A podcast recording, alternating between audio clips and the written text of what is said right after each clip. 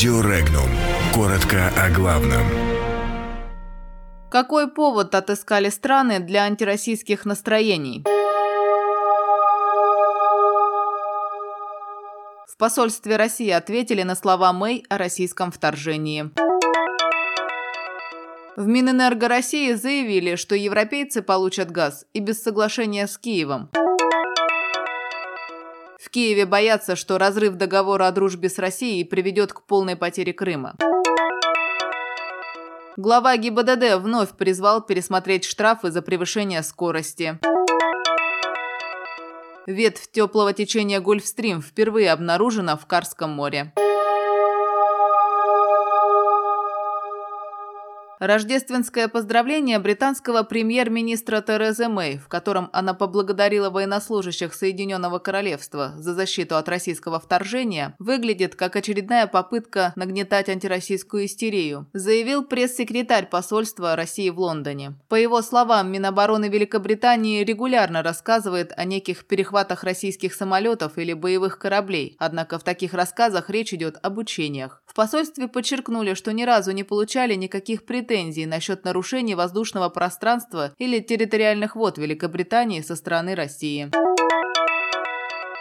Европейские потребители при любом варианте развития событий получат российский газ по действующим контрактам, заявил российский министр энергетики Александр Новак. Комментируя конфликт между «Газпромом» и «Нафтогазом», российский министр отметил, что судебные споры негативно влияют на возможность вести диалог из-за постоянных взысканий. «Газпром» со своей стороны готов как одну из опций рассмотреть подписание мирового соглашения, удовлетворяющее и Москву, и Киев. Но даже если Украина не пойдет навстречу, это не помешает поставкам газа в Евросоюз.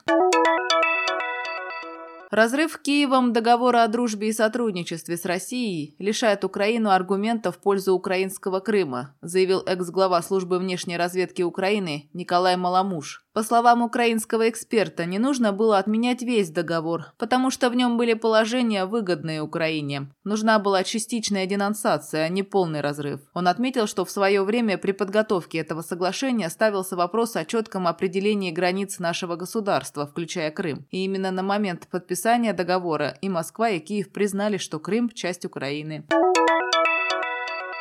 Главный государственный инспектор по безопасности дорожного движения России Михаил Черников призвал пересмотреть штрафы за превышение скорости на российских дорогах. По его словам, ГИБДД уже до 1 марта 2019 года выдвинет предложение по введению ответственности за превышение скорости на 10 км в час. Он констатировал, что у этой инициативы есть много сторонников и противников, поэтому непосредственно перед введением более строгих ограничений планируется провести социологический опрос. Глава ГИБДД подчеркнул, подчеркнул, что изменению системы штрафов за превышение скорости должна предшествовать тщательная паспортизация дорог в стране, чтобы на них был установлен соответствующий каждому участку скоростной режим. Сегодня ответственность за превышение скорости предусмотрена только при превышении на 20 км в час. В ГИБДД считают, что это является одной из причин высокой аварийности на российских дорогах.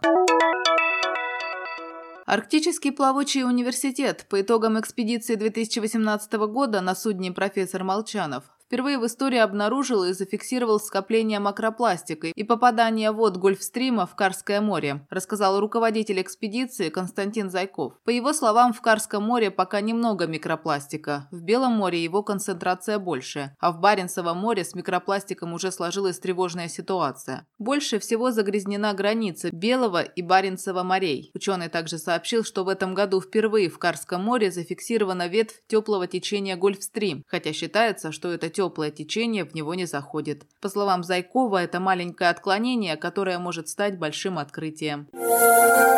Подробности читайте на сайте Regnum.ru.